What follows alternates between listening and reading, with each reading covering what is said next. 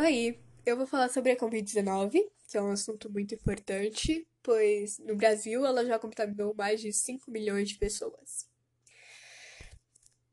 Bom, recentemente surgiu uma hipótese de que o Brasil está enfrentando uma segunda onda da Covid-19. E é sobre esse assunto que eu vou falar. Eu vou esclarecer algumas possíveis dúvidas. A primeira é: o que é uma segunda onda de uma epidemia? Não existe uma definição certa para esclarecer isso, mas pode-se dizer que quando a primeira onda de uma epidemia acaba, começa a segunda. Ou seja, dos lugares que conseguiram reduzir a primeira onda praticamente zero, depois começa a aumentar os casos e vem uma chegada de uma segunda onda. Essa queda drástica, infelizmente, não ocorreu na maior parte do Brasil, que reduziu o número diário de casos e mortes a um nível ainda alto, depois voltou a vê-lo crescer.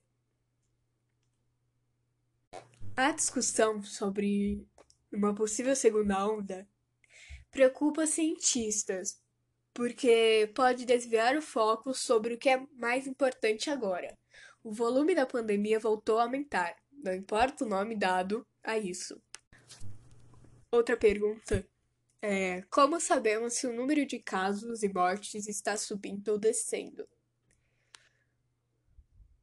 Os epidemiologistas olham diferentes conjuntos de dados, mas é importante entender que nem todos os que apresentam síndrome gripal, que é o conjunto de sintomas que caracterizam a gripe ou a Covid-19, terão sido infectados pelo coronavírus. A segunda onda pode vir a matar tantas pessoas quanto a primeira?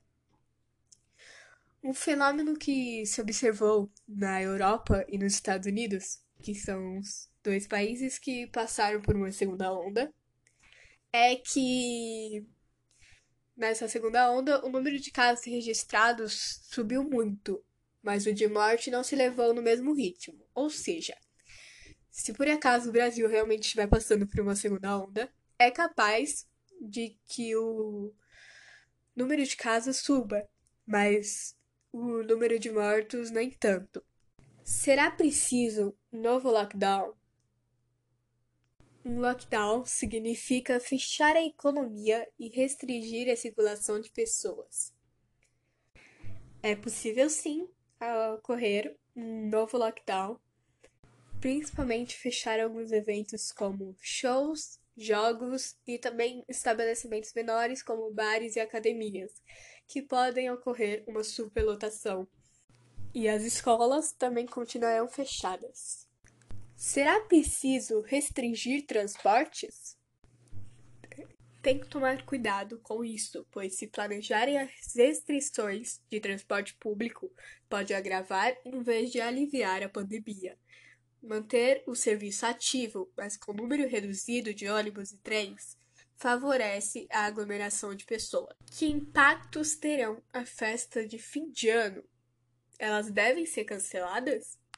A importância cultural que os brasileiros dão ao Natal e ao Ano Novo são uma preocupação especial aos epidemiologistas, porque elas ajudam que aconteça eventos de superlotação no país.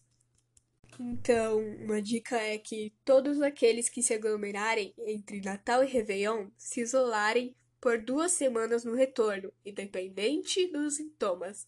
O problema será minimizado. Espero ter esclarecido algumas possíveis dúvidas sobre esse assunto.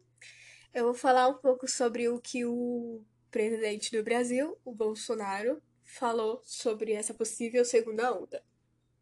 O presidente Jair Bolsonaro chamou de conversinha a possibilidade de o Brasil sofrer uma segunda onda de contaminação pelo novo coronavírus. E o prefeito de uma das maiores cidades do Brasil, Bruno Covas, afirmou que não existe segunda onda e que a pandemia está estável em São Paulo. Ele também descartou a possibilidade de um novo lockdown na cidade. Bom, eu espero que vocês consigam entender um pouco mais sobre esse assunto e que tomem as, as medidas necessárias. E lembre-se, se você for sair, use máscara.